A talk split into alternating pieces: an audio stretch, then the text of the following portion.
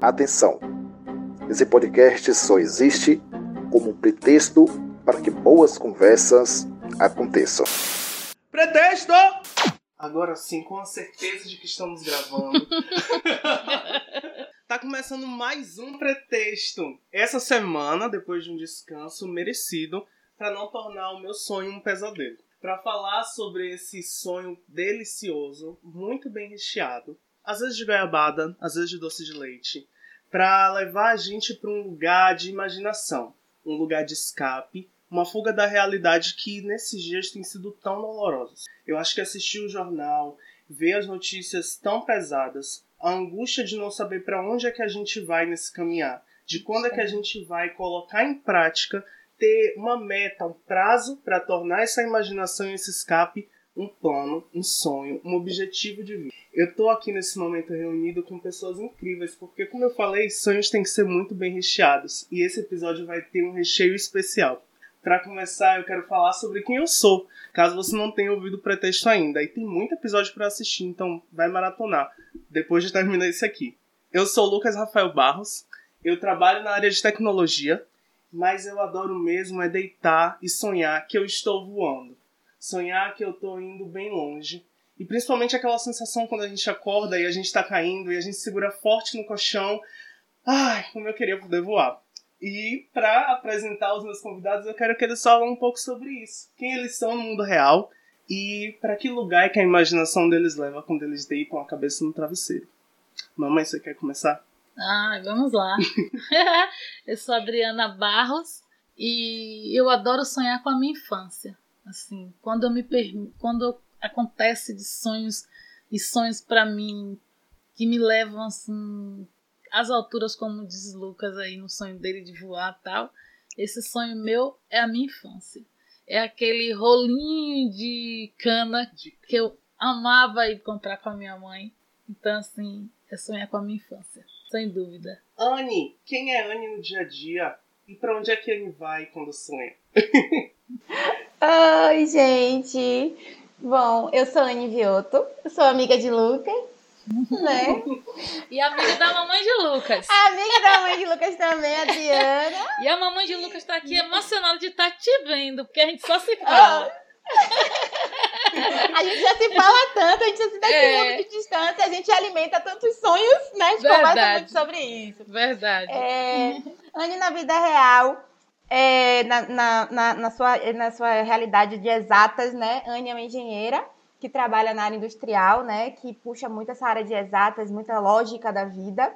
E Anne precisa e vem resgatando isso nela, de, de, de, do sonho, do lúdico, né? De trazer essa consciência né, da realidade, mas do lúdico também, né? E alimentar, voltar a alimentar sonhos na vida é um, um ponto principal, é uma, é uma chave que eu girei assim na minha vida e que abriu novos horizontes, né? Que cria expectativa, cria, é, te libera criatividade, a energia da criatividade, da criatividade te move e isso é motivador, né? Faz com que você se sinta viva em saber que você não tem só que acordar no dia seguinte para trabalhar e para fazer o, o, o ciclo girar naquela, nessa roda infinita que o mundo faz hoje.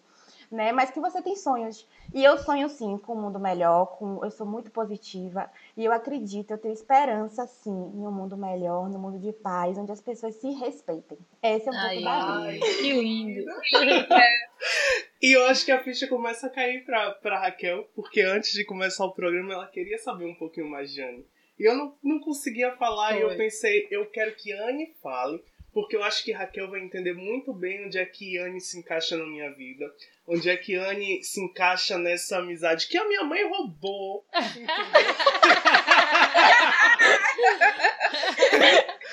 Roubei nada bobo. Anne é, é, é, é Luiz.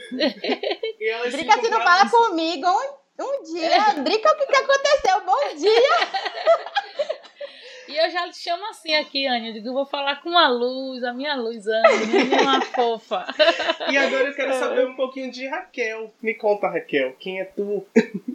eu sou a Raquel May, eu estou sonhando a psicologia atualmente, né? Trabalho com psicologia junguiana, atualmente no contexto clínico, mas eu me considero também uma grande sonhadora e eu acho que os sonhos são muito importantes. Eu gosto tanto de sonhos e gosto tanto de sonhar, que essa é uma ferramenta muito importante trabalho, que é fazer análise de sonhos. E apesar de eu não ser uma especialista no assunto, eu gosto muito de pesquisar o tema, porque eu acredito que ele é, faz parte realmente até do que o Lucas falou, né? A gente está numa teia da humanidade. E eu gosto de pensar assim, qual é a parte que me cabe nesse sonho coletivo? Além do meu sonho individual, eu quero transformar a minha vida em algo útil para esse sonho coletivo, porque eu acho que é muito importante sonhar. E a gente precisa se reconectar com os nossos sonhos para a gente encontrar caminhos possíveis para a nossa realidade. Começar esse papo, é, gente, eu quero trazer definições de sonho. E, a primeiro momento, eu quero trazer o sonho enquanto um conjunto de imagens, de pensamentos ou de fantasias que se apresentam à mente durante o sono. É uma sequência de ideias soltas, incoerentes, às quais os espíritos se entregam. Devaneio, sem fundamento, é apenas utopia às vezes. E aí aplicar o eu tive um sonho, e quando a gente pensa no outro viés do sonho,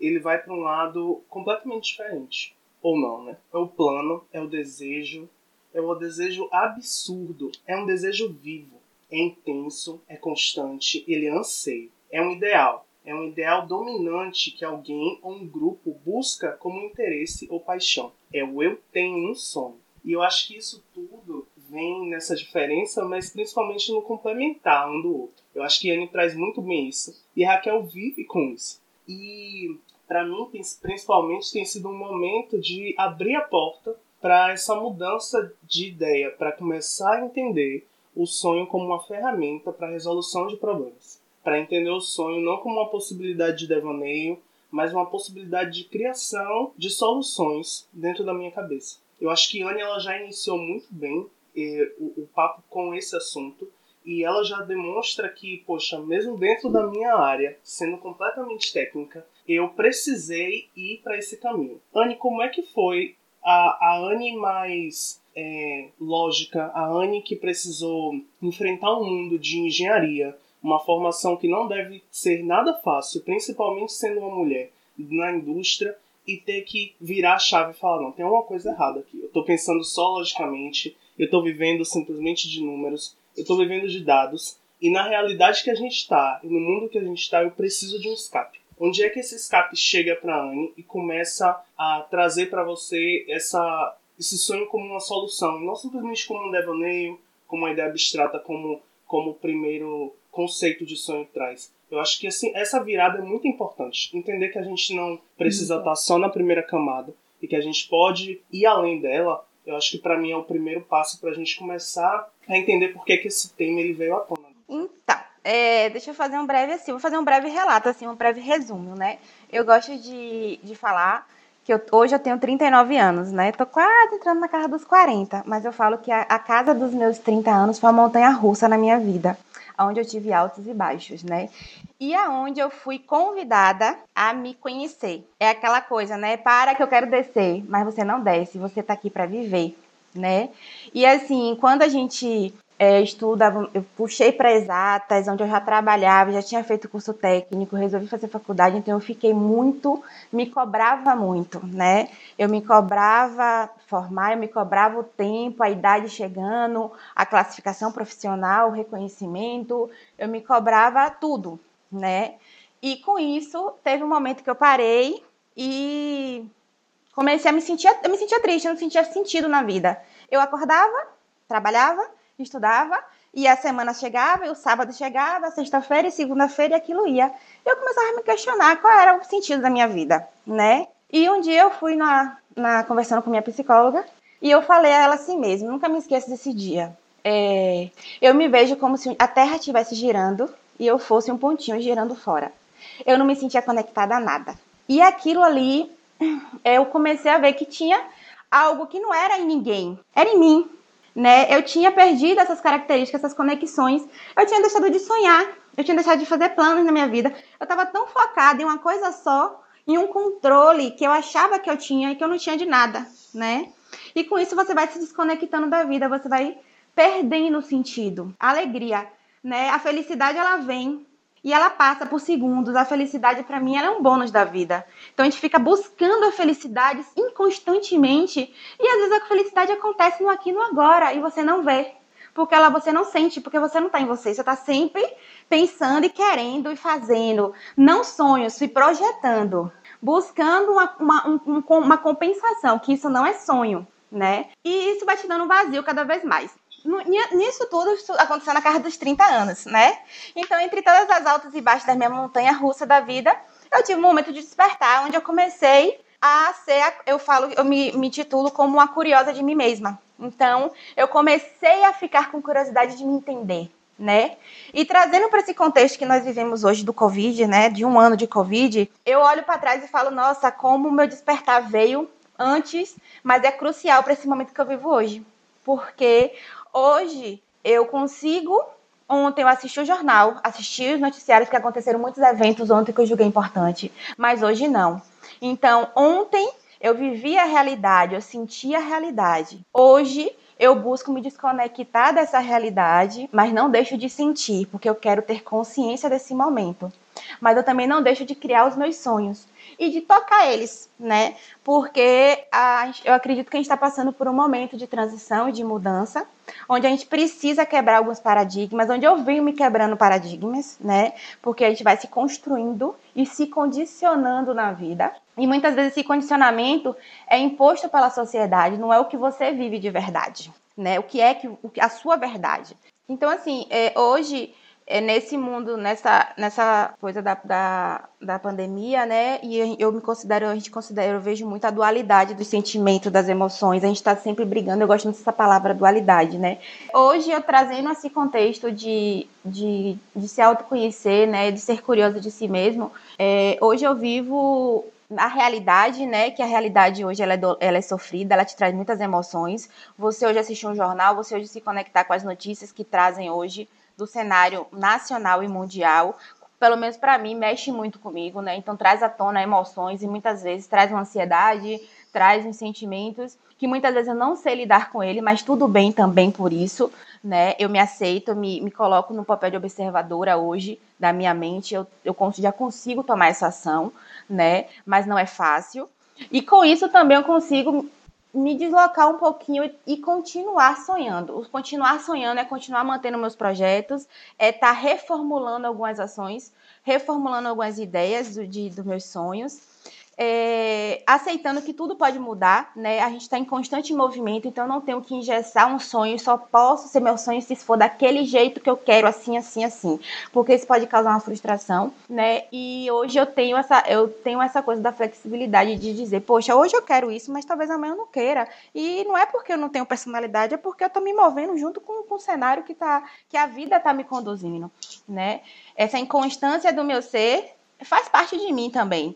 E Sim. hoje eu me, me aceito assim. Eu não me cobro ter que sonhar sempre com aquele. Eu tenho posicionamento. Mas eu posso sim alterar e dizer, pô, Lucas, é, há cinco anos atrás eu sonhava em ter uma casa de praia com piscina em, em Baçaí.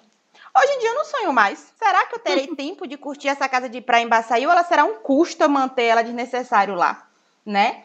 Então, assim, tem coisas que a gente vai moldando um pouco assim, né? Mudando um pouco a perspectiva. E os sonhos hoje me, me traz isso, é essa criatividade que me move, é o ter, ter o sonho e projetá-lo, né? E virar um projeto. Vou dar um exemplo básico, assim. É, eu tava com um sonho, uma vontade, que tava um sonho na minha cabeça, sempre vindo, de ter, fazer uma tatuagem, mas uma tatuagem que eu tava querendo dar cara a ela, corpo que significasse para mim. Eu não queria só simplesmente chegar e tatuar uma coisa. E eu pensei, sonhei, né? Até o sonho mesmo do dormido, né?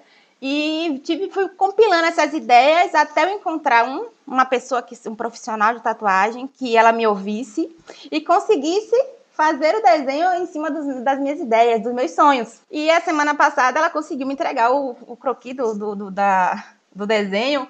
E eu fiz, nossa, você conseguiu transformar meu sonho em realidade, em invisível.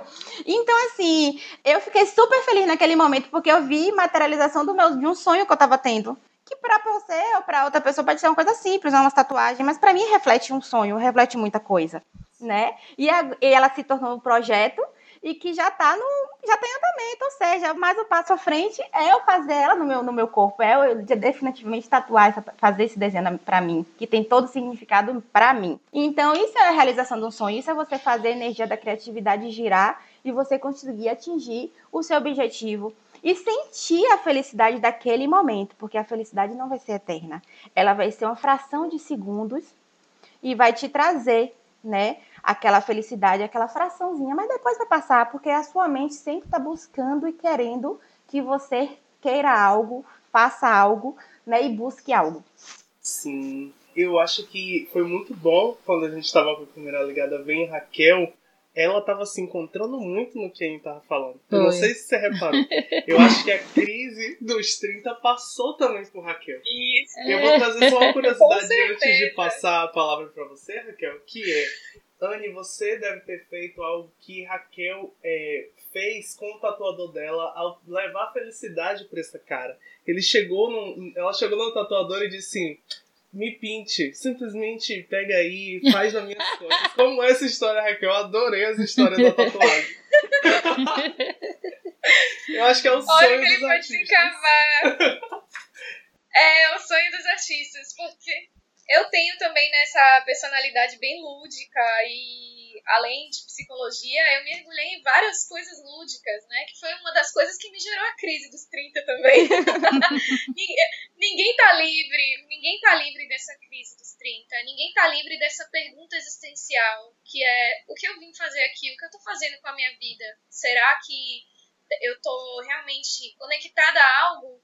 Ou eu tô só simplesmente dormindo, acordando, comendo, indo trabalhar, na luta pela sobrevivência, que é uma luta digna, mas não é só para isso que a gente tá aqui.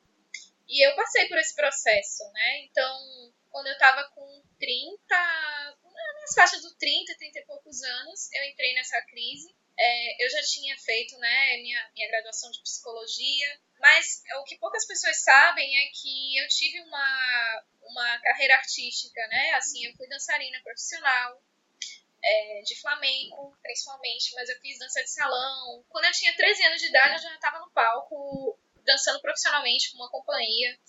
É, e assim, fiz, é, sempre desenhei desde pequena, cantei em coral, cantei no coral da, da UFBA, cantei no coral da USP, cantei numa banda de rock em São Paulo. Nossa! e sempre fui. É, você não sabia desse meu lado. Não! Mas assim, eu sempre. É, sempre fui uma pessoa que sempre gostou de sonhar, de usar essa energia criativa, e isso me trouxe potencial para muitas coisas. Só que isso também me trouxe muitas crises, porque é, a gente vive numa sociedade que meio que predetermina que você já, muito jovem, já escolha a sua carreira, já saiba o que você tem que fazer e você vai ter que fazer aquilo a vida toda e parece que você não vai poder ser outra coisa. Então isso me deixou assim com a sensação de que eu ia me aprisionar numa caixa, assim, né? É, depois eu tava é, assistindo até um filme com a minha mãe, que é um filme comum entre os jovens, assim, porque vem de uma de uma trilogia de, de livros de adolescente, juvenil, que é Divergente. E aí a gente começou a assistir o filme e falei, cara, se eu tivesse nessa sociedade eu ia ser bem. Eu ia sofrer muito, porque eu não sabia ainda, né, do princípio do divergente, mas assim, meu Deus do céu, eu não ia, eu não ia conseguir ser uma coisa só a vida inteira. Aí depois veio o conceito, não quero dar spoiler do filme, mas tem, tinha algumas pessoas nessa sociedade que eram os divergentes, né? Que eles tinham um pouco de todas as coisas. E eu sofri crise por causa disso. É, então eu já tinha feito psicologia e na psicologia eu enveredei por vários caminhos. Hoje eu estou na clínica, mas eu já come, eu fiz, é, trabalhei na área social, trabalhei na área de educação. eu tenho fome de conhecimento, então tudo me interessa. E, e aí, quando chegou no momento de, de da crise dos 30, eu estava separada, estava é, lutando, assim, não, é, trabalhando com uma coisa que não era minha área, mas porque eu precisava. Na época, eu trabalhava numa livraria. E é, me questionando, nossa, esse caminho todo que eu fiz, essa luta toda para ser alguém na vida, entre aspas, não tá dando certo, eu tô aqui, né, me sentindo mal, porque eu não ganhava bem o suficiente para minha independência financeira. Então eu comecei a achar que eu, todo o percurso que eu tinha feito estava errado.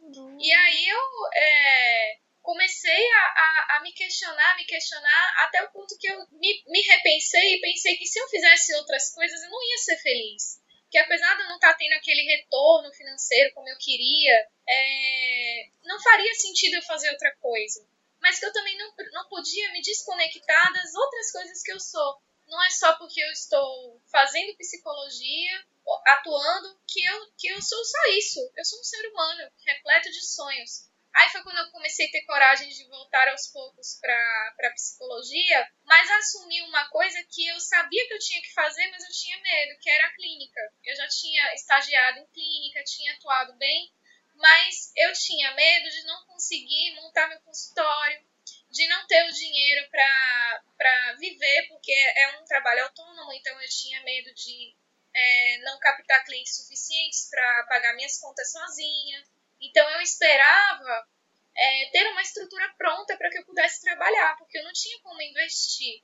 Aí surgiu, depois, mas depois que eu me abri internamente para viver esse sonho, as coisas começaram a aparecer, inacreditavelmente.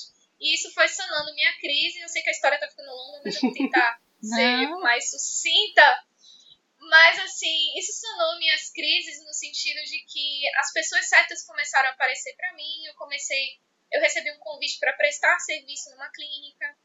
E lá eu fiquei bastante tempo, eu tive conhecimento da, da clínica da dor, do que é, quais são os processos psicossomáticos que estão envolvidos com a nossa dor. Eu vi isso de perto, ainda não ganhava o quanto eu queria, e foi isso que fez com que eu investisse no meu sonho de agora que eu me sinto, é, que eu conheço mais a realidade que eu estou trabalhando, eu posso dar um passo à frente e foi quando eu realmente comecei a atender é, as pessoas no particular e eu comecei a sublocar a sala, até que eu fiz um movimento de montar meu próprio consultório em casa mesmo, né? Aquela coisa de, ah, eu vou viver meu sonho e às vezes a gente fica querendo a perfeição e aí a gente não dá o primeiro passo. E foi a melhor decisão que eu tomei, foi assim, eu vou com o que eu tenho mesmo e é isso. E aí tudo começou a dar certo. Quando eu tava mais ou menos com 33, eu quis fazer uma tatuagem nas costas, porque é, representava justamente essa, essa minha vontade de querer voar e ao mesmo tempo integrar os quatro elementos do ser humano. Eu estudo muito mitologia, sou apaixonada e eu quis fazer um dragão nas minhas costas porque pelo autoconhecimento eu já tinha feito uma descoberta que me faltava um pouco do elemento fogo, que é justamente essa coisa mais de, de mais impulsiva. Eu sempre sou muito analítica, né, fico pensando demais. E eu, eu queria também. algo que representasse essa força, a força do fogo.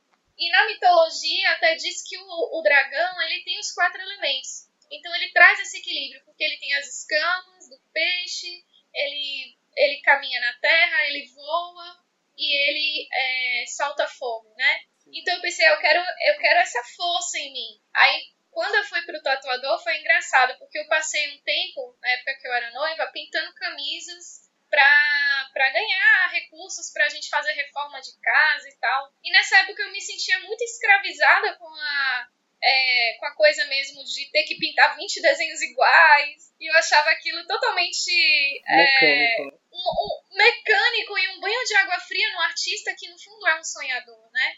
E aí foi bom, eu consegui realizar meu sonho com aquilo, mas só de pensar em ter que fazer aquilo a vida inteira, aquilo já, já fez com que eu conhecesse um lado sobre mim, um aspecto sobre mim, de que assim, a arte ela tinha que vir num lugar de prazer e não nessa coisa mecânica de ah, eu vou ganhar muito dinheiro. E aí eu comecei a ter a sensibilidade para o artista em geral, não só para mim. Então, quando eu cheguei no meu tatuador, eu falei, olha, eu quero um dragão. Eu já tinha feito uma pesquisa sobre o estilo dele de desenho e eu gostei do estilo dele. Aí eu cheguei lá e falei assim, olha, eu quero que você pinte aqui minhas costas, é, faça um dragão e, e seja o seu dragão. Faça o dragão que você está acostumado a fazer e tal. E ele me adorou na hora, né? Que ele falou: Menina, eu gostei de você. Porque né, eu queria dar essa liberdade para ele. E isso, eu queria dar essa confiança, eu queria dar essa liberdade para ele. Que é tão bom quando o artista consegue expressar né, a, a coisa dele sem tanta expectativa do outro ah, eu quero uma pata assim, uma pata assada. As únicas restrições que eu falei uhum. para ele, eu falei assim, olha, como, como eu sou mulher, eu não quero uma coisa muito agressiva. Então, assim, eu quero um dragão, mas eu quero com harmonia, assim, do meu feminino. E aí ele fez, não, eu vou colocar umas sakuras em volta e tal. e ficou muito legal. E ele fez o desenho diretamente assim nas minhas costas. Eu ainda não terminei, tá? Eu vou ter que esperar a pandemia passar terminar. Todos os, todos os meus amigos me cobram porque eu comecei e não terminei, mas por momentos de vida mesmo que eu tive que, que tá muito concentrada nas minhas coisas e eu fui adiando, adiando, mas eu tenho que terminar essa tatuagem. Mas o, o principal ele já fez. Agora eu preciso fazer os detalhes. E, enfim, é, eu acho que retrata bem essa coisa que a gente estava conversando, né? De como a gente tem que olhar para a nossa vida sem esquecer dessa ludicidade. Porque eu me lembro muito da, da fábula de Esopo da cigarra e da formiga. Porque a cigarra é esse lado nosso, né? Que está lutando pela sobrevivência, e precisa botar o feijão no prato e tem que trabalhar. E a gente tem mesmo, porque a gente está no mundo material e a gente precisa manifestar as coisas, é, a gente precisa sobreviver, a gente precisa ter um lugar seguro para morar, ter um teto. Todo mundo merecia isso, né? Na verdade. E mas a, a, vida não é só isso, porque se fica sem cor, fica sem graça.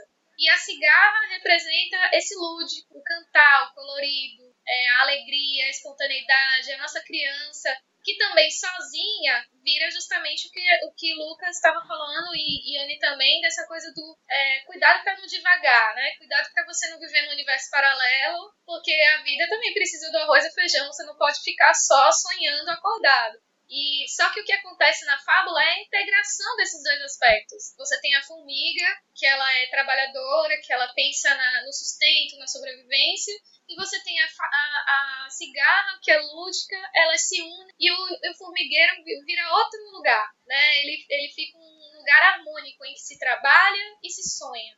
E eu acho que é esse o nosso objetivo, integrar essas duas partes, a gente conseguir harmonizar esse lado que produz, que cria a nossa, nossa matéria, mas também que se permite sonhar, se divertir, é, ter uma outra compreensão do mundo, uma visão mais fluida, enfim, é mais ou menos isso. Isso eu queria ser breve. Não tem como. Mas eu adorei que a narrativa ela começou no dragão e ela foi pro dragão. Eu achei tudo. Foi. é, eu aprendi a ser objetiva, gente. eu, te, eu tento, eu tento pelo menos. Tem uma, tem uma, uma coisa que é engraçada é, em, uma, em conversas com a Raquel é, a gente chegou a falar sobre sobre essa crise, essa, essa coisa da, da, dos 30, né? A crise dos 30. E aí a Raquel começou a falar, assim, como se ela já tivesse vivido isso há muitos anos. Eu olhei pra cara dela e fiz, Raquel, isso foi o que? Uns dois, três anos pra você? Raquel olhou pra mim e fez, eu tenho 40, Lucas. Eu fiquei tipo, meu Deus, não é possível. Mas você já tem essas crises, Lucas. Já fica pensando nesses 30 o tempo todo. Mãe, eu vou fazer 30. Pra mim já tá vou batendo. fazer 30. Lucas só tem 25, Lucas. E tá batendo. E ele fica nessa. você fez falou da fábula, eu acho que ela representa muito bem é, a forma como eu vou conduzir esse diálogo pra minha mãe. Porque eu queria saber dela é justamente como é que você lida com isso. Porque eu acho que, como a gente ouviu lá no episódio em que ela participou, se você ouvinte não ouviu, termina esse e vai para lá. É, a gente falou um pouco sobre isso, sobre o quanto era árduo, o quanto é, você sempre teve essa visão de produção, essa visão de, de formiga, de eu preciso fazer, eu preciso construir, eu preciso prover, eu preciso é, estar num lugar de e quando é que chega essa calma e quando é que você percebe que eu preciso do momento é, do momento de, de diversão também, do momento do lúdico? Quando é que você percebe que isso tudo chega para você nessas crises de é, ansiedade? Quando é que essa ansiedade bate para você? Você faz, não, ok, eu preciso desacelerar, eu pre pre preciso fazer com que é, isso também esteja aqui comigo, não só o, o o operário, sabe? Mas também a Adriana que tá ali, tá sonhando e tá ganhando camadas para ser para além de mãe, para ser além de, de provedora. É, tudo começa com a questão de me perceber, né? Eu aprendi a me perceber dentro da dificuldade, dentro da de tudo que a gente está passando, da gente, está vivendo. Porque a gente vive sonhando em ter sempre algo melhor, buscando esse algo melhor. E nessa ansiedade de, de sonhar em ter algo melhor, vem o trabalho árduo, essa questão de trabalho, casa, viver só esse mundinho. E acontecendo coisas que você não se percebia. Eu mesmo não me percebia, não parava para perceber em mim coisas que hoje eu respiro fundo e digo: não, isso aqui não tá bom, isso aqui não tá, não tá legal. Então, assim, é, é, se perceber a questão de. Eu estava conversando com a Anne um dia desse e a Anne falou sobre um eremita. Lembra, Anne? E eu disse: Eu acho que eu sou um eterno eremita, porque eu gosto de ficar meio reclusa, calminha, de ter tudo muito. É, eu gosto de silêncio, de calmaria. E sonhar para mim é sonhar assim, um sonho que me deixe feliz, é buscar esse sonho seja numa construção louca. Vocês não param nunca de construir, mas faz parte do sonho, um sonho de busca de coisas melhores, né? Hoje eu tenho que ter um pouco essa pausa, essa questão de que, poxa, eu ainda posso ir até aí, é, vai valer a pena esse desgaste, como Anne falou, de, de, de uma casa, um desgaste, mas também é alimentar esse sonho, um sonho que está aqui guardado, um sonho que está que está ainda muito latente dentro da gente, querendo que esse sonho aconteça, né? Então, assim, tem que, eu tenho que me perceber. Eu gostei muito dessa questão de conseguir me perceber. Até quando esse sonho pode ser possível ou não, né? E que isso vai me trazer felicidade ou não. É, é essa questão aí, de se perceber. Não sei se eu te respondi o que você queria, mas. Né? Não tem resposta certa errada aqui. É. É, eu, eu acho que o principal para mim nesse ponto é como é que essa transição tem que acontecer para a gente não colocar pressão demais nisso. É. Para que a gente não transforme essa pessoa que não é habituada a colocar as coisas no mundo dos sonhos para alguém que não é acostumado a é, se entregar para algo não lúcido, né? Para entregar uhum. para um sonho. E como é que essa pessoa consegue desarmar, consegue falar assim, olha, eu tô olhando para minha planilha e ela não fecha, não tem condição de eu conseguir é, mudar, não tem condição de eu conseguir é, viajar, não tem condição de eu conseguir realizar esse sonho de forma lógica. E como é que a gente começa a destrancar esse outro lado da criatividade? Como é que a gente começa a trabalhar para que isso passe a ser uma realidade? É, tem uma coisa que mãe sempre foi muito objetivo, assim, eu acho que é uma coisa que eu vejo, mas ela tem esse sonhar. É, e isso me estressava um pouco. Quando ela falava, por exemplo, que ela queria construir determinado. É, até mesmo aqui em casa. Essa casa passou oito anos construindo. E quando eu via que ela estava comprando um jarro, quando ela estava comprando é, uma decoração para uma casa que nem existia. Nem feita ainda. E eu falava, não, não tem como isso. Não tem como isso dar certo. Você está comprando isso agora ela, não, eu tô imaginando como é que essa casa vai ser. Isso aqui vai estar tá lá. Isso aqui vai estar tá na sala. E eu olhava e eu só via um terreno vazio. E eu olhava e eu só via um cenário de obra que não ia ser concluído nunca. E para mim essa virada dessa chave, ela já era difícil. Mas ela se torna ainda mais difícil quando eu termino de é, colocar o meu pé na lucidez do, dos dias mesmo, de rolar meu feed do Twitter, de ouvir o que é que, que esse desgraçado desse presidente diz, de entender que a gente não vai ter vacina nos próximos dois anos, de entender que, pô, como é que eu vou projetar um plano de viagem se eu não sei nem quando é que eu vou poder botar os pés para fora de casa, quiçá botar os pés no aeroporto. Então, quando é que, como é que eu consigo, é, sendo essa pessoa que coloco o sonho simplesmente nesse lugar de vislumbre é, de quando eu durmo. Como é que eu faço para ter essa, essa visão de forma saudável? Porque eu acho que ninguém vai conseguir se soltar é, da segurança, entre aspas, do, de uma tabela do Excel e se jogar de cabeça em comprar é, a roupa que ele vai usar é, na próxima viagem para a Disney, sendo que ele nem sabe quando é que a Disney vai voltar a abrir, porque a gente está vivendo numa pandemia, sabe? Como é que a gente consegue fazer isso de forma saudável, assim? Como é que você começou a virar chave? Poxa, é... é não deixar de sonhar. Eu acho que você tem que continuar, entendeu? Mesmo mesmo sendo algo tão distante, não, não essa semana mesmo eu estava falando com você a questão de que vai ter um feriado enorme, né? Uhum. Vai se juntar aí um monte de feriado e seria uma ótima oportunidade de conhecer uma coisa que eu tenho um sonho de conhecer a Dyson, né? Dyson? Sim, É, é, em São Paulo. É, poxa, seria uma grande oportunidade de comprar uma passagem e conhecer a Dyson, mas como é que Você volta faz isso? realidade. Como é que faz isso? Como é que compra uma passagem? Mas eu não vou deixar de sonhar, de planejar, de que um dia eu vou lá conhecer, vou lá comprar uma, um- seja um, um jarro para minha casa, mas eu vou comprar de lá, que eu quero lá. Entendeu? Então, continuar sonhando, é, é virar essa chave todos os dias com a certeza de que um dia vai. Porque, como disse Anne, eu tenho a expectativa de que isso tudo vai passar, de que isso tudo vai mudar, de que dias melhores virão. E isso é um sonho e é um anseio de, acho que da maioria das pessoas e que isso vai acontecer. Então, não é deixar essa chave parada, não, é virar mesmo, é com o intuito de que seja dias melhores. É o sonho dos dias melhores, né? Eu não estou numa posição muito fácil aqui, querido ouvinte. Eu estou diante não apenas da minha mãe, mas eu estou diante também da minha terapeuta.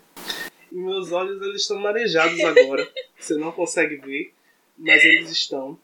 É, Oh. E isso acontece porque eu tenho essa dificuldade de sair, de sair do, do, do que é que foi dito no Jornal Nacional. Eu tenho essa dificuldade de sair da minha tabela. Eu tenho dificuldade de perceber que eu preciso continuar sonhando, sabe? Eu preciso continuar dando vazão para isso. Eu, eu tenho que é, trazer esse lúdico. Eu tenho que fazer com que esse sonho ele tenha recheio para não ser só uma massa frita cheia de açúcar, porque ninguém gosta de sonho assim. Ninguém gosta de sonho quando ele é oco. E, e eu não posso continuar deixando que os meus sonhos sejam ocos.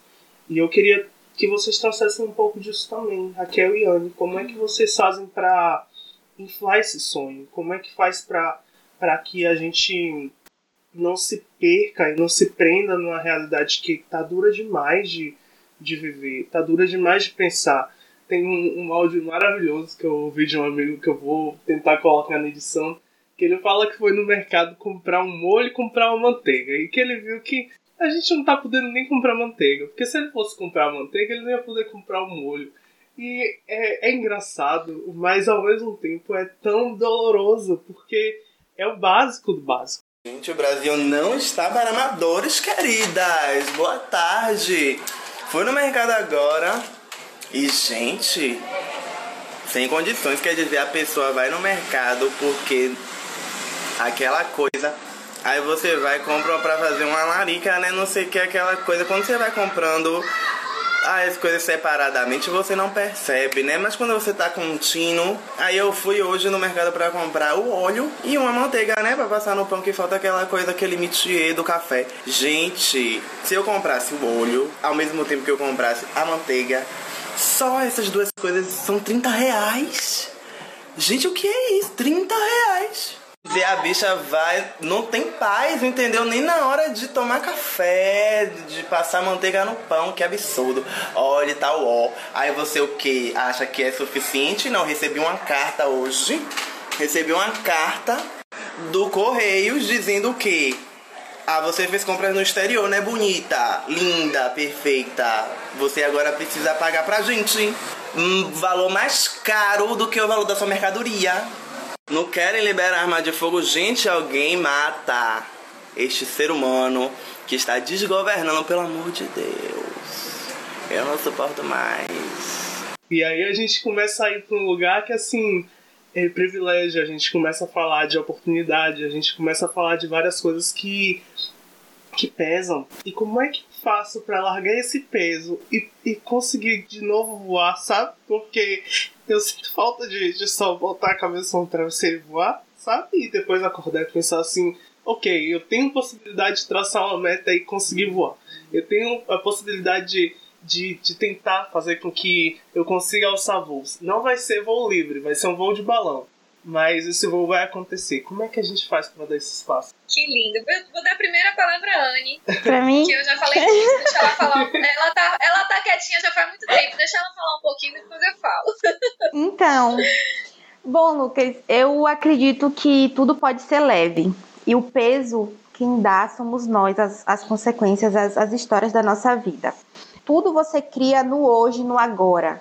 Né? Quando você traz a consciência para o hoje, para o agora. Eu, eu, li um livro recentemente que fala o poder do agora. Ele puxa muito isso, de, de que tudo maravilhoso, muito bom. Tudo que você, o seu sonho, ele começa a criar agora. Ou seja, sua mãe, ela começou a criar, a co-criar a casa dela quando ela comprou o jarro sem a casa existir. Foi naquele momento ali que ela começou a criar a casa dela. Então a casa dela hoje existe, né? Ou seja, você se você se apegar a um todo, a gente vai se projetar sempre para o futuro. O sonho como um futuro. Mas projete o seu sonho criando no hoje, né? É isso que eu faço, eu aterramento, me aterro no hoje, né? E eu sou, eu gosto muito da, da, da parte holística, da integração de um todo. E eu acredito muito que é todo, tudo é energia. E a energia da criatividade, a energia que move meu sonho, ela tem que fluir por mim. Ela tem que fluir na minha vida. Eu não posso estagnar ela. Porque energia estagnada é água parada. água parada, né? Fica mágoa, fica parado. Então, eu acredito muito no fluir, em você botar esse, essa criatividade para fluir na tua vida. Isso pode ser no dia, né? Quando você faz, o, quando você se propõe a fazer o pretexto é, e o pretexto dá certo, você edita, você grava e bota ele no ar, é um sonho seu se materializando, né? Agora, se a gente pensar numa longa proporção, proporção a nível do que está acontecendo hoje num país e no mundo, causa uma frustração, causa um medo, né? É natural. Eu tenho medo, é inconstância, porque a gente não tem controle de nada. É, a gente vê os bombardeios de informações acontecendo e se a gente ficar ali, a gente se apega e ali a gente começa a trazer os pensamentos e a vibrar cada vez mais baixo e não acreditar. Então, eu só posso ter sonho, o meu principal sonho é acreditar. É acreditar em dias melhores, é acreditar que eu vou conseguir rodar o meu propósito de vida, que eu vou cada vez mais conseguir atingir meus objetivos e que eu vou conseguir ter, né, fazer parte desse um todo. Se eu nasci, se eu estou aqui nesse momento, assim como você, assim como Raquel, assim como Drica, é porque nós temos um papel aqui agora. E nós estamos aqui nesse momento da vida, nesse ano de 2021, é porque nós temos algo para fazer nele. Nós não estamos aqui de, de passagem, né? Passagem assim, claro, todos estamos, mas agora nós estamos aqui vivendo. E a gente só tem uma opção: viver. E eu gosto de tirar o peso das coisas. Então, Cada dia eu puxo para mim vivenciar um novo dia. Todos os dias eu acordo e recebo aquele dia como uma folha em branco na minha vida e que eu tenho infinitas possibilidades de fazer as coisas acontecerem. Mas para isso eu preciso acreditar, né, que é possível. E isso é que me move hoje, isso que me faz trazer o sonho. Vou trazendo para Adriana é, do, da viagem, Drica pode continuar sua viagem, projetando sua viagem, que vamos para São Paulo. Vamos, eu tô aqui. É? Eu vou eu tô, eu tava com a viagem marcada para dia 1 agora, que é feriado de, da Semana Santa. Hum. Eu tinha comprado uma viagem no final do ano passado, né? Eu queria ir para Beto Carreiro, para ir para Santa Catarina, refazer uma viagem que eu já tinha feito os anos passados.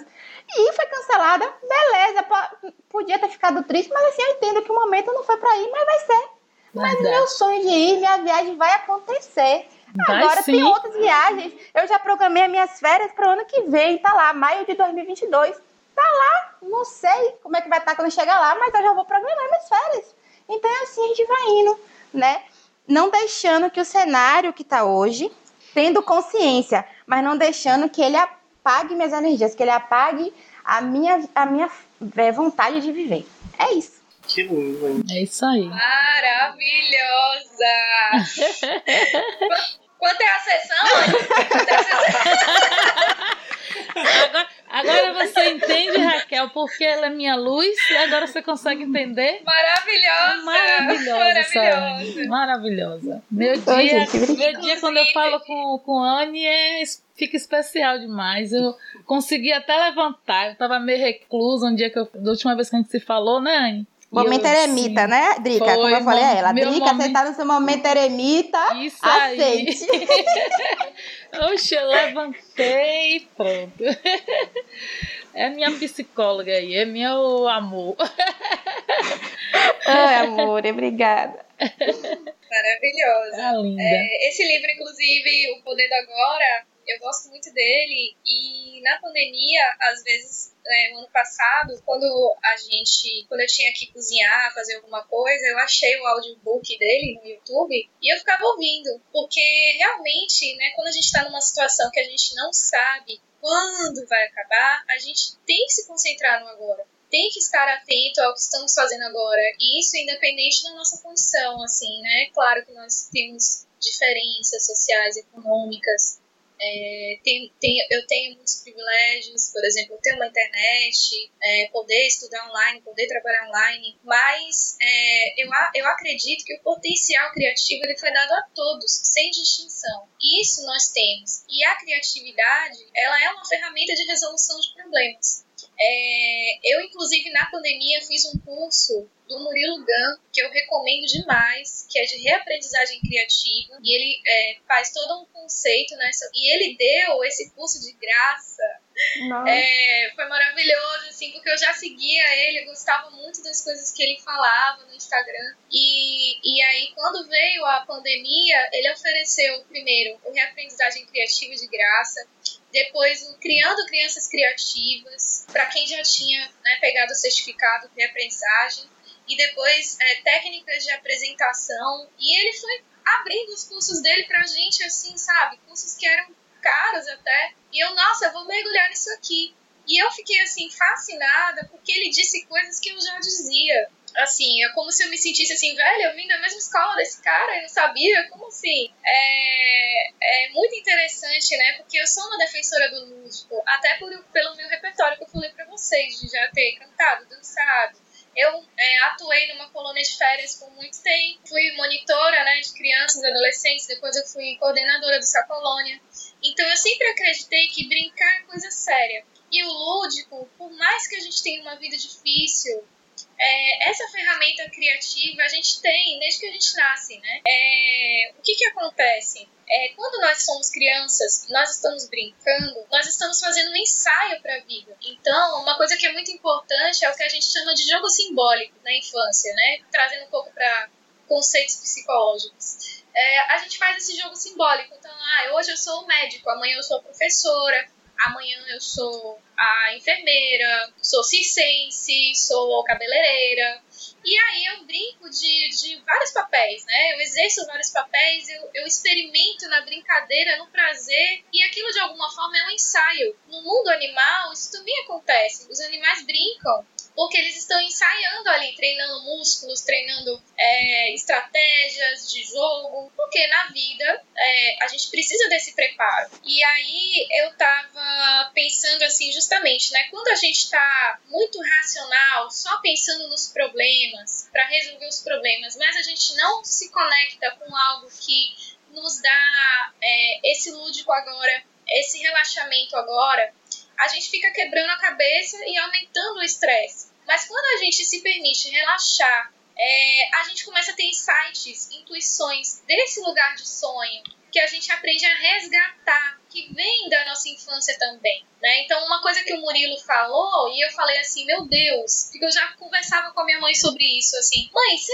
você costuma ter ideias mirabolantes quando você tá tomando banho? Porque quando eu tô tomando banho, eu nunca vi um negócio desse, eu tenho ideias incríveis, né? Ou quando eu tô caminhando descontraída, assim, assim, vou caminhar, vou ver as árvores, vou olhar o mar. Eu tenho várias ideias incríveis. Isso acontece por quê? Porque eu tô relaxada, né? E aí eu até trazia isso pro site terapêutico para algumas pessoas, assim. Já reparou que quando você tá relaxado, você começa a ter ideias interessantes? Na verdade, elas não surgiram do nada. Elas estavam ali incubadas.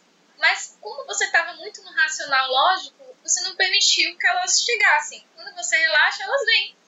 Né? E o Murilo fala isso no curso. Inclusive, ele remete a uma passagem lá do, do Arquimedes, quando ele descobre a massa da coroa, o peso da, da massa, né? E ele fala a famosa palavra eureka, quando ele está numa casa de banho, né? Que ele tem, que ele vai ter esse insight. Porque eles estavam o quê? Relaxado também ali naquele momento. E aí ele pode conectar as ideias. Porque, na verdade, as coisas não se criam do nada. Existe uma. É, Lavoisier falava, né? Na natureza nada se perde, nada se cria, tudo se transforma. As coisas, elas já, já têm, assim, vamos dizer, os seus arquétipos, elas já têm as suas forças criadoras que você pode acessar porque está dentro de você. Então, assim, independente da nossa condição social, econômica, a gente tem essa ferramenta que a gente pode aprender a se reconectar, desenvolver. Porque, do mesmo jeito que quando é bebê a gente já nasce sabendo respirar direito, aí a gente já nasce, fica, a gente fica com a coluna retinha quando a gente é bebê. É, a Adriana não vai mentir o que eu tô falando. É, é, você vê o bebê ali, ó, todo empinadinho, retinho. Aí a gente vai entrando em contato com nossas frustrações, a gente desaprende a respirar, a gente desaprende a ficar com a coluna certa e a gente desaprende a sonhar, né? Então isso é um dos problemas que a gente acaba enfrentando, que é deixar a nossa adultez é, sacrificar nossa criança interior, né? Que nos conecta com, com esse mundo lúdico, com esse mundo criativo, porque o sonho, eu estava é, um dos pesquisadores que eu gosto de estudar sobre sonho é o Siddhartha Ribeiro, que ele é um neurocientista, que ele é professor do Instituto do Cérebro da Universidade do Rio Grande do Norte, e ele escreveu um livro que se chama Oráculo da Noite e Limiar. E ele fala que todos os animais, eles dormem, todos os animais, e que praticamente todos sonham. É, principalmente os mamíferos, as aves e alguns répteis eles têm sonho também da fase REM, que é a nossa, né, que é quando a gente tem os sonhos mesmo, e é, eles têm alguns fragmentos, não chega a durar a duração que é pra gente, mas eles têm também e que de alguma forma isso revela é, a importância evolutiva do sonho, porque o sonho também é um ensaio, porque a gente está ali numa realidade, é, é uma realidade virtual ali que a gente está, está vivendo aquelas coisas quando a gente está sonhando e de alguma forma essas coisas estão nos preparando para algo. Então quando você é criança você está ensaiando para a vida e hoje você é adulto quando você sonha você está ensaiando para alguma coisa. Não existe estreia sem ensaio. E pegando o, o gancho na fala da Anne, esse ensaio tem que ser gostoso, porque se o ensaio não for gostoso, se o ensaio não for prazeroso, a estreia também não vai ser. e a gente não sabe se vai ter a estreia, então é importante a gente tornar um ensaio maravilhoso. Então, por hora, o que eu tenho para falar é isso. Se vocês quiserem mais, se vocês deixarem, eu vou ficar falando de sonho até amanhã, porque eu adoro esse tema. Então, eu vou passar a fala para alguém para não ficar monopolizando aqui. Raquel é uma das poucas pessoas que eu conheço que não acha chato. Tipo assim, ela, ela vive ouvindo o sonho das outras pessoas. Vocês já viram a reação das pessoas quando a gente fala que vai contar? Ah, eu sonhei com tal coisa. Normalmente as pessoas fazem tipo assim, ok, eu não me importo. E Raquel fica tipo assim, eu estou aqui, eu estou animada, pode me contar. Achei isso incrível. Adoro! adoro, adoro. Raquel falou aí sobre a criança interior, né? Que uhum. é, nós, nós temos um. Chegou aqui em casa um novo membro tem cinco meses, né? Que ele tá aqui com a gente, é Luigi, e ele despertou essa criança interior dentro de nós, um monte de adulto dentro de casa, né? E assim, hoje a gente acha que a gente não se vê sem Luigi, não. Luigi ele traz a graça do dia, é o riso, a de correr atrás, e ele não para. Dizem que os cach... o animal ele pega o, o... A, personalidade. a personalidade do dono, né? Eu acho que Luigi tem um pouquinho de quatro pessoas aqui dentro de casa, sabe? Ele é um pouco enfesado igual ao meu marido, assim, para as coisas. Tem hora que você não faz o que ele quer, ele fica emburrado. É, ele dorme todo largado, parecendo que tá desconect... é desencaixado do corpo, igual a Lucas, né? Não para quieto, igual a Gabriel, sabe? Mas ele é assim criativo, vou dizer assim, e gosta de comer igual a mim, né, Lu? E é carinhoso, ele é muito carinhoso, ele é muito carinhoso. Então assim, Luigi está transformando nossos dias, principalmente os meus, bom, né? Principalmente os meus que é, eu andava muito angustiada e assim, os meninos disseram, Luigi não aguenta ouvir sua voz, mãe. Luigi não aguenta ouvir a senhora, mas é porque ele sente que quando eu abraço ele, quando eu brinco com ele, Parece que eu tô assim. Como é que eu tô? Eu tô agradecendo pelo que ele tá fazendo por mim, sabe? Ele tá me ajudando demais. Uhum. Às vezes eu tô deitada Sim. e tô escutando ele. Anne, é, Anne Raquel é incrível. Ele tem os horários certos de chamar a gente. É incrível isso. E ent- é mais ou menos 3, 3 e meia para 4 horas é um desses horários. E geralmente eu tô assim deitada alguma coisa assim, eu fico escutando, mas aquilo me incomoda de tal maneira que eu digo, não, eu tenho que levantar para ver Luiz, não tem como não, tenho que ir lá ver. Eu chego do lado daqui, daqui de cima e digo, é o que, mamãe? Ele fica parado me olhando assim, ó, com aquela carinha como quem diz, tô lhe esperando, sabe? Eita, é muito bom, muito bom. Quem não tem um cachorro, eu digo assim, eu não queria, não quero cachorro não, cachorro dá trabalho, não sei o quê. Deus me livre de ficar sem meu Luiz. Luiz é é um presente nas nossas vidas, é um E presente. aqui era uma coisa muito difícil, assim. A gente é muito cri com limpeza. É. A gente é muito. Tipo, a galera tá aprendendo a limpar compras agora. Meu amor, bem-vindo à minha vida, porque eu limpo compras desde sempre. Eu acho a coisa mais insuportável. O Luiz agora sobe no sofá E e fica me sofá. olhando, rindo. Aí eu não consigo nem dizer não pra mal. Falei, Luiz, você me botou no bolso, viu, Luiz? Interessante isso que você traz, Adriana, porque é até recomendado Ah, para algumas pessoas que sofrem de depressão. É recomendado que tenha um animalzinho, Hum. tenha um pet. É, claro, se ela gostar, né? Mas assim, é interessante que tenha, porque o pet, ele nos conecta com o momento presente. Ele faz algumas gracinhas, a gente dá risada. Então isso faz com que torne realmente mais leve os nossos dias, né? Verdade. E ele faz, ele faz, às vezes, às vezes você não quer nem se levantar, mas você vai levantar, porque você vai botar a comida É. dele. E, e aí daqui a pouco ele faz uma gracinha, aí quando você vê, você já levantou, você já tá rindo. Já tá rindo, é. A gente se pega, E você é acabando de rir. O tempo todo. O Lucas bota a Luigi no colo. Eu fico observando. O Lucas nunca gostou de pegar em bicho. Todos, todo criqui com isso. E não.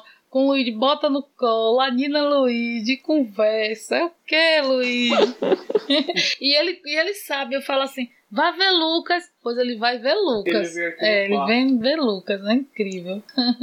E eles geralmente eles de- devotam um amor gratuito pra gente, É. que faz muito bem, con- contribui para as nossas relações, né? Porque a gente tem essa. A gente recebe deles muita doação, muito amor de volta, né? Isso faz muito bem também. Verdade. E aí, Lulu, suas, suas perguntas pra deixar a gente bem. Eu, eu boto pergunta aqui só no filosofar mesmo. não tem um. Não tem. É como eu falei, não tem resposta certa, não tem um direcionamento, né? É, mas eu, eu acho que trazendo um pouco disso pra mim, assim, o que aqui eu tenho tentado fazer. né, tem sido difícil, assim, tem.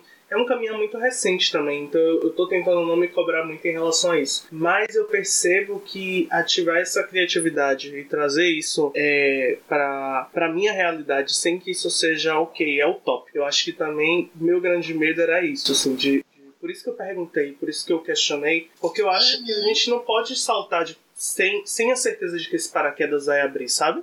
É alguém que é muito lógico, é alguém que vai pensar em todo o sistema, em todo o comportamento, simplesmente, uh, eu acredito! Não vai rolar. Não vai rolar. Não, não, não é assim.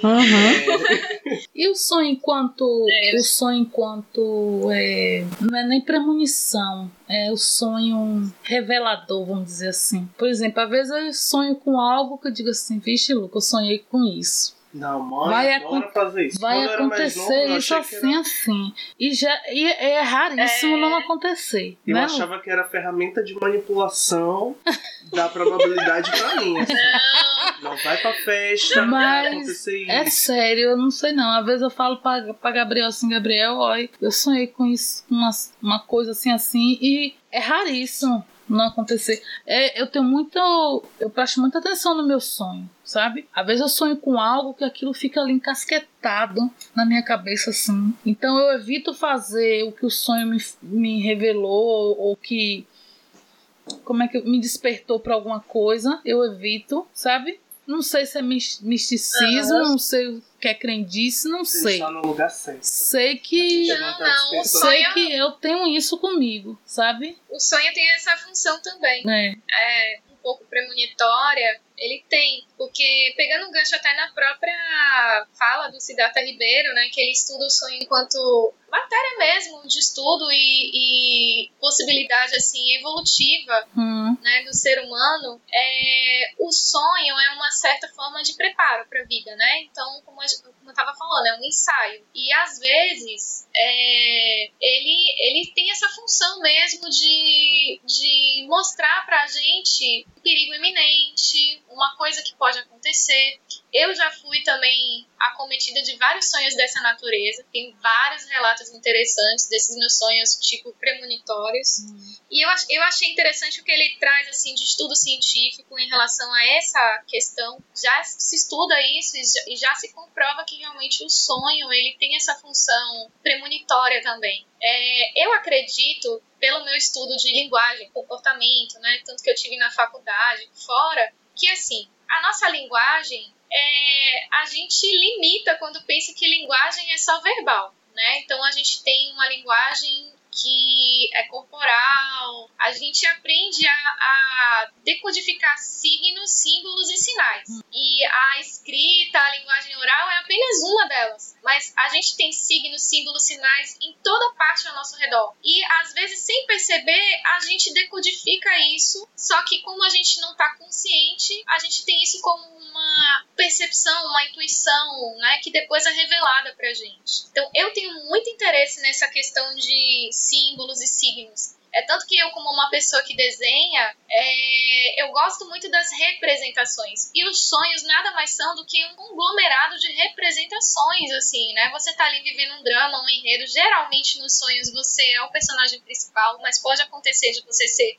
apenas um espectador Isso. mas geralmente você tá ali é, vivendo o sonho e ali tem um monte de representações. Por, por exemplo, se eu disser pra Anne é, a palavra balé, pra ela pode ter um significado que de uma prima que ela conhecia que dançava muito bem o balé, mas era uma pessoa muito tímida. E aí ela começa a fazer essas associações em torno da palavra balé. Eu, quando escuto a palavra balé, lembro da minha infância que eu fiz balé e aconteceu isso, aconteceu aquilo. Então, às vezes, uma imagem, uma palavra, ela desencadeia uma série de associações, né? E foi assim que o, que o Jung também fez o estudo, né? O Freud falava da associação livre de ideias e o Jung, é, que foi um colaborador dele depois, ele estudou com Galton, né, nos Estados Unidos, é, essa questão da associação de palavras, de como a gente pensa que a gente ao pensar numa palavra isso pode nos conectar com diversas experiências que nós tivemos é, e que nós podemos ter também, né? Então, é, quando você tem um sonho assim mais intuitivo, você de alguma forma é, algo na sua mente já estava decodificando alguns signos, alguns símbolos do que poderia vir a acontecer. E o seu sonho, ele meio que te revela isso, né? Isso tentando trazer um pouco para uma linguagem mais científica, mas não que o místico não possa acontecer, mas é, é muito interessante quando você estuda a história, né, é, ligada aos sonhos, né, de como isso foi para como isso chegou para nós é, em termos de cultura. E você vai ver que inicialmente o místico prevalecia. É, você tinha por exemplo, templos, né, em Memphis, para uma, para uma entidade egípcia chamada Imhotep, que era o deus da cura, em que as pessoas elas faziam uma prática, uma técnica que era a incubação de sonhos. Elas se deitavam no chão e elas se preparavam para dormir, para ter resposta desse, dessa entidade, desse Deus, né, sobre o que fazer, sobre curar aspectos da vida delas. E isso, esse, esse procedimento, ele se repetiu na, na Grécia Antiga também, né? Platão, ele falava muito que era preciso se preparar para dormir. E eu acho engraçado que os terapeutas hoje também repetem isso, né? Quando as pessoas estão com problemas de distúrbio de sono, problemas de sono, se diz assim, como é que tá sendo o seu ritual para É. dormir? Porque, tipo assim, será que você vai Será que você vai dormir bem se você ficar lá rolando o Instagram até umas horas? Né? É, e outras coisas do tipo. Então, assim, você tem que se preparar para dormir. O que, que você está pensando vai ser incubado nesses sonhos, né? É, então, é muito interessante quando você estuda a parte mística e você vê que, assim, havia, por ter uma espiritualidade envolvida, havia a questão de você ter uma preparação, você é a sua alma, ela tá tendo uma experiência de uma pequena morte, porque existe um desligamento, né, dessa realidade que a gente está aqui para a gente ir para uma outra realidade. E qual é o seu preparo em relação a isso? E depois aí, já ainda na, na Grécia, veio Aristóteles e trouxe assim, olha, nem tudo são os deuses, né? E aí, para mim, isso me lembra um pouco a, a fábula da cigarra e da formiga. Porque Aristó Aristóteles, ele era mais razão, ele era mais é, um pensamento pragmático, assim, mais prático, né? Então ele dizia, olha, o sonho realmente é uma realidade é, que a gente tem que olhar com atenção, mas nem tudo ali é divino, nem tudo são o recado dos deuses. É, existe o, o sonho principalmente fala do sonhador, da realidade do sonhador. E aí eu pego assim, eu particularmente eu gosto de integrar essas duas visões, né? Eu acho que nós somos seres integrais, holísticos. E o sonho acaba sendo um pouco de tudo isso que a gente é. E, mas assim, principalmente é pra gente tirar um pouco da, da nossa percepção que até o Artemidoro, né, que também era é, grego, ele falava que a gente tem que tomar cuidado com essas interpretações de sonhos que a gente faz tipo almanac, né? Ah, sonhar com cabelo é isso, sonhar com dente é aquilo. e aí, tipo, generalizar essas interpretações, quando na verdade, como eu falei da palavra balé, né? É, o que, que essas representações simbolizam para quem está sonhando? Então, quando você vai fazer uma interpretação do seu próprio sonho, você tem que pensar nessas representações que vieram no sonho e o que, que elas simbolizam sobre você. Porque às vezes você pode também cair no erro de achar que está tendo uma premonição de alguém, né? E na verdade aquilo é só uma representação de um medo seu, que não necessariamente vai se concretizar. Que, é, porque essa pessoa que você sonhou, ela representa algo para você, algo que está ligado à sua vida, uma ideia específica, né? Então, por isso que a gente tem que tomar cuidado para não cair nas fórmulas mágicas de interpretação de sonho. A gente tem que realmente analisar, se debruçar com muito cuidado mas também tentando integrar todas as visões que a gente tem sobre os sonhos. Ô, ô Raquel, é, para a gente sonhar, a gente precisa estar tá no sono, no sono profundo, REM, porque Sim. já aconteceu de eu, de eu sentir que sonhei e não estar dormindo, dormindo né? Uma sensação de um cochilo e sonhei sim. e sonhar. É... São os sonhos lúcidos, né? Ah. É, por exemplo, eu vou, eu vou tentar sinalizar. Geralmente a gente tem um ciclo de sono. Tudo, na verdade, na nossa vida obedece um ciclo até o ciclo circadiano, né, que fala, né, que a gente tem os momentos de estar mais desperto, nossa energia ela tem uma alta, tem uma baixa. O próprio dia mostra isso pra gente, né? Tem um momento que o sol tá no pico, tem um momento que o sol está se pondo e nós conosco não é diferente. É, o sono ele obedece umas fases. Como acho que até tudo tem um ciclo, até uma relação sexual tem um clímax aí depois acaba. É, é, tudo, tudo, tudo na nossa vida tem um ciclo. Geralmente a gente começa a ver um filme, tem o um início, aí tem o um clímax naquele hum. filme, aí depois vem o final. É, no, a gente também tem um ciclo de sono, em que a gente para chegar no sono profundo, a gente tem que passar por algumas etapas. Mas se você teve a sensação de estar tá semi-acordada, é porque você deu uma acelerada nessas etapas, né? E aí acabou vivendo tipo, todas quase ao mesmo tempo, mas você passou por elas. Pode ser também que você chegou no sono profundo e ao despertar, porque é interessante uma coisa que acontece no sonho, né? É, no sonho a gente não tem limitação de tempo e espaço. É, você pode estar num tempo passado, daqui a pouco você está num tempo futuro, você está numa casa, essa casa virou outra coisa, a pessoa que você estava conversando já não é mais ela, né? E, e aí a gente pode ter a sensação que passou, sei lá, 20 minutos e você teve um cochilo de 5 minutos. Isso. E você viveu um monte de coisa nesses 5 minutos. Uhum. mas é porque você teve um, um, processo rápido, mas não quer dizer que não obedeceu o ciclo. Entendeu? Entendi. A gente tem um ciclo. E aí, nesse ciclo, é, vai variar de pessoa para pessoa é, os estágios, a, a duração dos estágios. Mas você primeiro tem um estado que você vai começando a relaxar, mas você ainda tá meio que na vigília, você tá ali. Se alguém acender a luz, falar alguma coisa, você capta. Aí você tem uma segunda etapa desse estágio de sono leve, né? Que você dá um pouquinho de. Assim, seus músculos relaxam um pouco mais, você vai ficando um pouco mais entregue ao sono. Depois você tem é, sono profundo e depois do sono profundo você tem o sono REM, é, que é quando você efetivamente sonha, né? E tem, mas tem uma coisa interessante que se estudou que a gente pode sonhar acordado. E isso para mim que é uma ferramenta interessante, que é da imaginação ativa. Porque quando você, por exemplo, se eu disser que você tá numa praia, fecha os olhos, você tá essas técnicas de meditação, hum. né? Ah, fecha os olhos, você tá numa praia, você tá caminhando e tal, tal, tal. Como você já tem sua memória também de ter vivido algo assim parecido, você já foi numa praia e tal, o teu corpo tem esse registro, porque a nossa memória, ela não fica só na, na, na cabeça, no cérebro, né? Todo o seu corpo tem um registro das suas experiências né? Tá, tá, a sua memória está no seu corpo inteiro. Então você é capaz até de sentir o sol batendo na sua pele, o, o a, a, brisa batendo no seu rosto. E aí você entra num, num estado hipnótico, vamos dizer assim. Você está semi-acordado, você está é, você tá tendo aquela experiência virtual, vamos dizer assim. E, e aí você pode estar tá tendo a sensação de que está sonhando acordado. E por isso que eu, que eu, que eu acho fantástico como esse universo mais onírico, ele pode servir de ferramenta até para o nosso bem-estar. Porque se eu estou pensando nos problemas do meu trabalho, no quanto o meu chefe é opressor, no quanto é, tá difícil, é, eu estou criando essa realidade virtual aqui, né? Eu estou simulando isso, eu estou às vezes tendo diálogos internos que não existem, eu estou aqui bolando aquela resposta maravilhosa que eu vou dar para aquela pessoa que me persegue.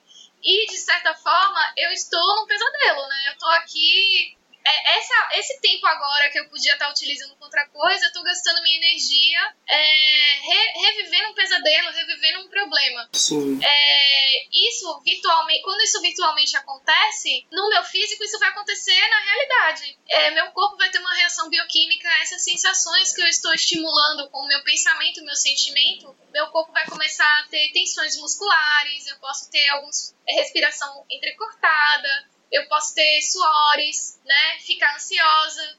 Agora, se eu pego esse tempo que eu estou é, pensando abstratamente assim, é, e começo a pensar em coisa boa, começo a imaginar que eu estou numa praia, que eu estou fazendo uma coisa que relaxa meu corpo, eu estou boiando lá na água, é, o meu corpo também vai ter uma resposta bioquímica a isso. E, e vai trazer relaxamento, vai trazer descontração, vai trazer serotonina e um monte de hormônios que vão é, contribuir para a minha saúde física, emocional e mental. Perfeito. Perfeito.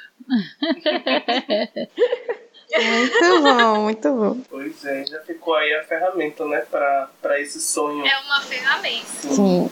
Eu acho que esse preparo é ah. bem bacana. Então, a imaginação. Vocês assistiram o filme Um Sonho de Liberdade? Não.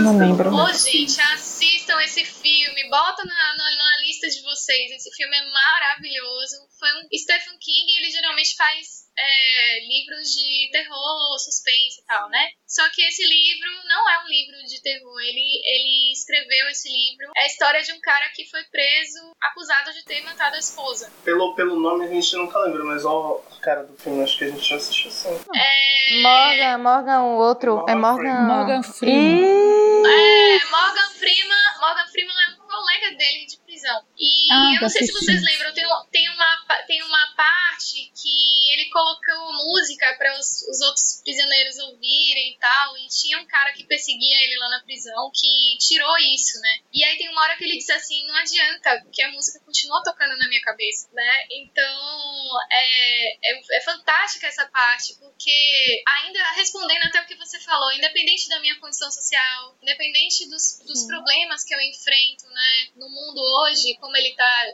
dividido nas, nas desigualdades da vida, essa ferramenta ninguém pode tirar de mim. A imaginação, né? Isso, né? Quem pode tirar? Não é pra gente. E imaginação é justamente colocar ação né, no imaginário. Não é a fantasia que você só fica ali num universo paralelo, é, fugindo da vida, da realidade. Não é isso. Mas é, é uma potência é uma ferramenta que você traz e que se você colocar em ação, você traz mudanças no seu estado psíquico, emocional, você vai melhorar e, vai, e você pode trazer mudanças para sua vida concretas. Então é isso. Isso bom, mesmo. Bom. Arrasou mesmo. Não sei nem onde ir depois dessa. Só sonhar.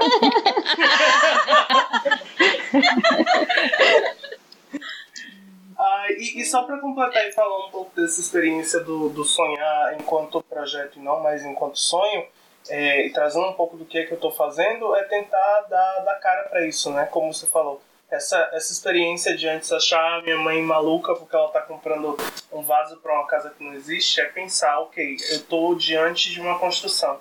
Mas o que é que vai ter aqui dentro? Quais Sim. são os momentos que eu vou vivenciar dentro Sim. desse espaço? É, e eu acho que trazer um pouco disso para esse imaginário, para que essa ideia não, não fique tão distante e que ela não fique simplesmente rígida através simplesmente do número, da quantidade de blocos que vai ser necessário para aquela construção acontecer. Mas assim, ok, quando todos esses blocos estiverem empilhados e quando isso aqui realmente for uma casa, como é que eu vou conseguir transformar isso aqui num lar?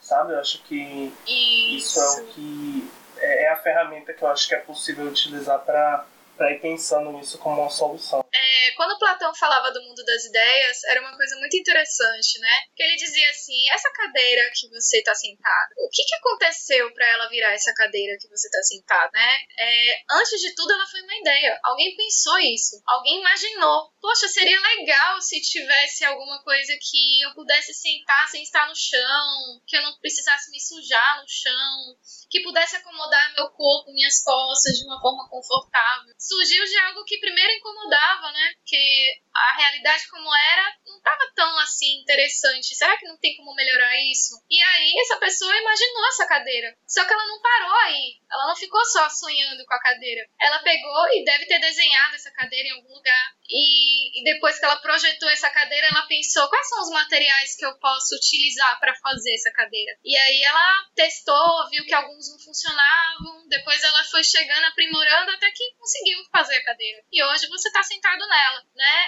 É, e é assim que a gente deve pensar em construir o nosso caminho para realizar o nosso sonho. É, não adianta a gente só ficar idealizando. A gente tem a ideia já é o primeiro princípio, mas depois eu tenho que colocar isso no papel, eu tenho que começar a movimentar e experimentar, né? E isso quando a gente se desconecta da criança é que é o problema, porque a criança ela não pensa muito, ela quer fazer. Então o dia começou, ela vai brincar, ela vai experimentar, ela não fica na censura que o adulto tem de, ai, mas e se der errado? Ai, mas e não sei o quê. Ela tá mais livre, mais espontânea nesse sentido. E ela experimenta. No que ela experimenta, por tentativa e erro, ela vai ver que, o que funciona e o que não funciona. Mas se permitindo errar. Depois que a gente começa a tomar nossas rejeições, frustrações e um monte de problema, a gente não quer mais se permitir tentar, porque a gente não quer nem errar. Né? E, na verdade, o, o, o erro ele faz parte do, do sonho para ele ser construído. Diz lá que o cara que inventou a lâmpada errou muitas vezes. E muitas pessoas diziam para ele, né, lá o Thomas Edison, é, muitas pessoas diziam, ai, ah, você não vai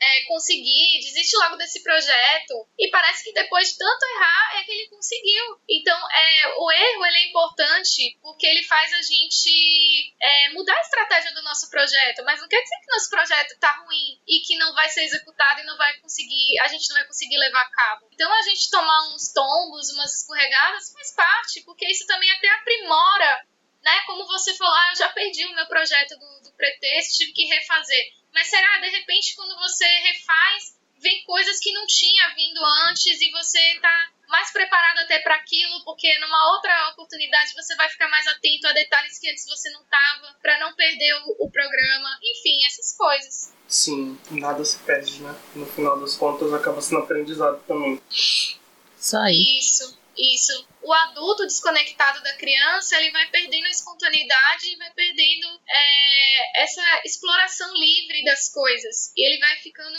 limitado e bloqueado pelo medo de errar. E isso é uma prisão também que faz com que a gente não se conecte com nossos sonhos e com nossa criatividade. Só pra gente encerrar esse papo, o que é que conecta vocês hoje a essa criança? O que é que você faz hoje que você pensa assim, ah, eu acho que eu ia adorar brincar disso aqui quando eu era pequeno. Eu acho que o seu é cozinhar, né? É.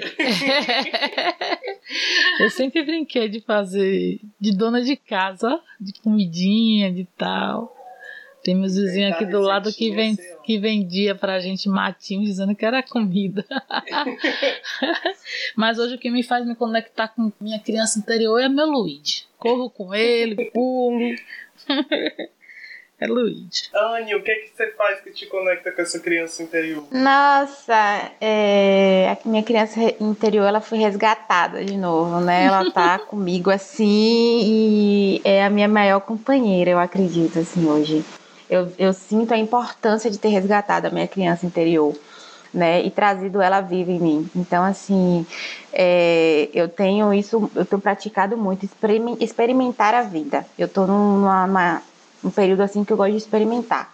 É, eu experimento uma comida nova, um, uma, uma bebida, um, um instrumento musical que eu nunca toquei, eu quero aprender agora, já estou colocando esse projeto em prática, é, lendo um, experimentando a vida, o dia, sentindo, né? E me permitindo gostar ou não, né? E ter um posicionamento novo sobre perante a mim mesma né? E ser mais leve com a vida, não levar as coisas tão a sério ou me cobrar tanto. Eu acho que isso é trazer a criança, né? Como, como o Raquel falou, a criança simplesmente ela acorda e vai brincar, ela acorda e vai viver. E a gente adulto vai se condicionando a acordar a tal hora, a trabalhar, a produzir e não vive. E quando a gente está disposto a experimentar o dia, tudo flui, gente, tudo flui. Porque você vai fazendo, o trabalho vai saindo, a ideia vai surgindo, aquele relatório que você tem que entregar que não estava indo, ele acontece e tudo flui. Então, assim, eu estou praticando isso, estou me desconstruindo, me descondicionando e trazendo essa criança cada dia mais presente em mim, né? Dessa maneira, de experimentar a vida, experimentar o que me faz bem. Ai, que fofo.